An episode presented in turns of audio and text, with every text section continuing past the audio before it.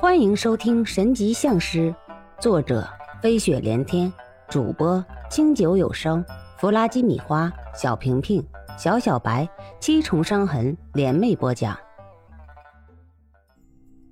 侯爷他们都沉默不语，不是因为他们想不到这一点，而是这已经不再是以前那个年代了。再说，他们这些老骨头还行，可是年轻一辈的，谁见过真正的刀光血影啊？这个绝对不行！要是让他们用拳头说话还行，要是真用刀，他们绝对扛不住。再说了，也不是那个年代了。侯爷拖着长音，好像回忆起了当年那些光景，似乎他更加留恋那个年代。哎呀，你们想到哪儿去了？我说的不是靠拳头，也不是靠刀。而是靠智慧，所谓擒贼先擒王。我想着今天晚上就给那个张旭明抓来，要他们无头而行，到时候他们就会慌神，我们就快刀斩乱麻，立马解决掉那些叛徒，然后再回手对付那些外乡人。石小天倒是没有保留，把自己的主意都说了出来。这回季窄鹏、侯爷、马老六几个人纷纷点头同意，这。倒是个好主意。石小天细细的看了一眼在场的人，心里自然有了盘算。他轻轻拽了一下季思辰的衣袖，季思辰很是心领神会的就跟着石小天出了房间。所有人都认为季思辰少根筋，但是石小天看得出来，季思辰绝对是聪明人中的聪明人，只是他用一些东西来掩盖自己罢了。你干什么呀？我离开久了，老祖会不高兴的。季思辰一脸无奈，很是着急的样子。他可没有心思跟石小天在这里胡扯，他喜欢沉浸在自己的世界里，这就是为什么人们看到他总是发呆的原因。我告诉你个事情啊，我这是把你当自己兄弟才告诉你的，你知道吗？马老六对季爷那是相当的不满了，私下里说了好多你们家老祖的坏话。有些时候我都看不下去了，可是我总归是刚来的，不好说些什么呀。石小天一脸的愤愤不平，季思辰可是点火就着，下面的话也不听石小天说完，直接就冲回屋子里去了。季窄鹏、马老六还有侯爷正在商量具体细节，马奔腾、韩老三两个人立在一旁，看到气势汹汹冲进来的季思辰，大家伙都是一愣。谁也不知道这是怎么一回事儿。季思辰直接走到桌子旁，倒是没有按照石小天预想的那样。马老六，你对我家老祖有什么不满？可以说出来。你背地里说别人坏话是什么意思？季思辰话一出口，所有人都傻了，就像是看外星人一样看着季思辰。这好好的，突然冒出这么一句话来，谁都有点接受不了。思辰，你乱说什么呢？马老六听到季窄鹏说话，这才反应过来。可是季窄鹏的话虽然是顾全大局，但是却明显在说他马老六说他坏话了。他是顾全大局才不跟自己过不去的。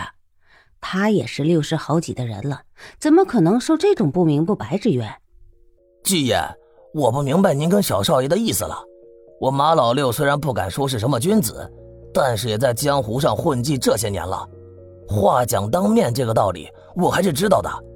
虽然我名声不跟您和侯爷好，但是我怎么说也是一门之长，怎么会做这样下作的事情呢？你还说不是？石小天都跟我说了，你是一门之长，难道他就不是了？难道他会说谎吗？今天你不说出个所以然来，我跟你没完。是，这次方案是我们家老祖制定的，可是你们都点过头的。你们现在有问题了，就把所有责任都推到我们家老祖身上，够了！你闹够了没有？你给我滚出去！这里有你说话的份儿吗？还给我在这里大呼小叫的，不要听了一些闲言碎语，就在这里肆无忌惮的跟长辈乱讲。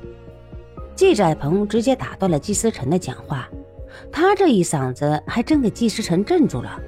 季思辰不服不忿地站到一边，眼里都要冒出火。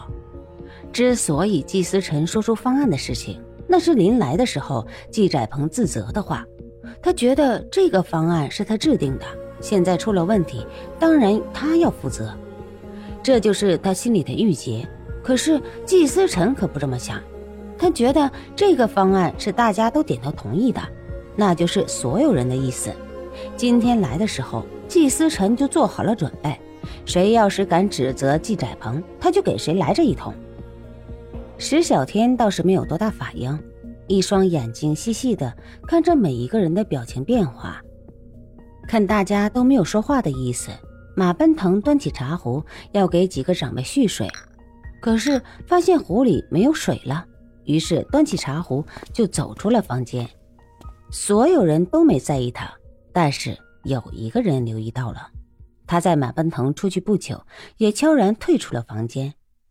四海餐厅的后厨房，马奔腾正在提着一壶热水，跟一个手下神神秘秘地嘀咕着什么，看样子还很着急。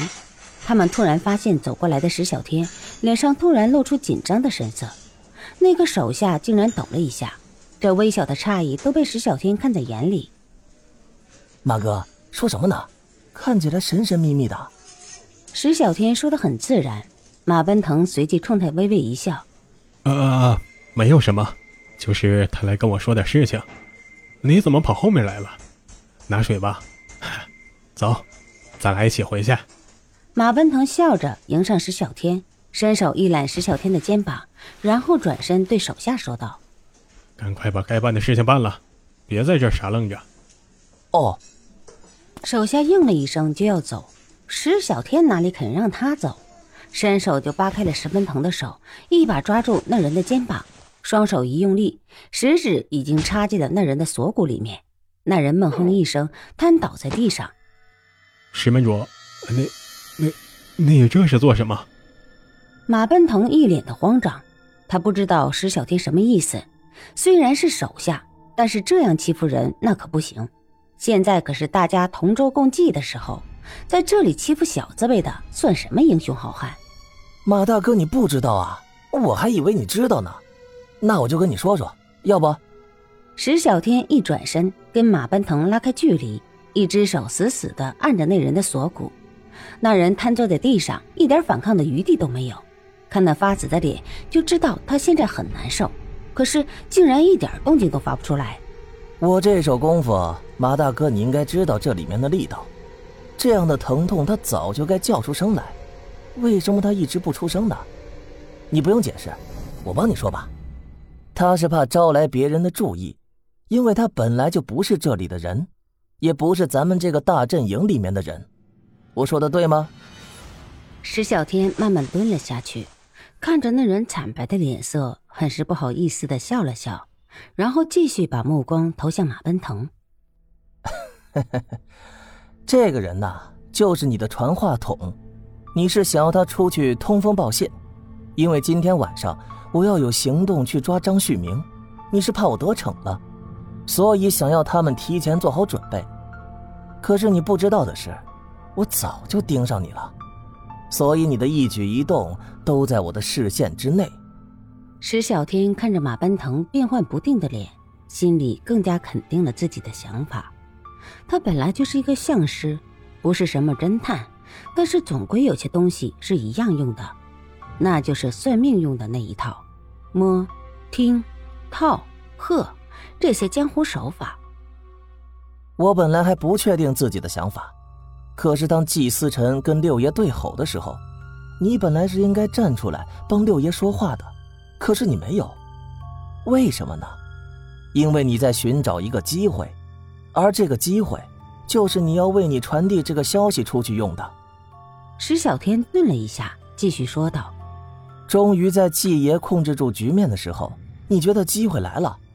那一壶茶水只不过倒出来不到三杯，里面不可能没有水。”你为什么要出来添水？你是想开溜，而这个时候天水正是所有人都不会在意的时候。可是要你万万没想到的是，我一直在注意你吧。本集播放完毕，欢迎继续收听，点赞、评论、订阅、分享。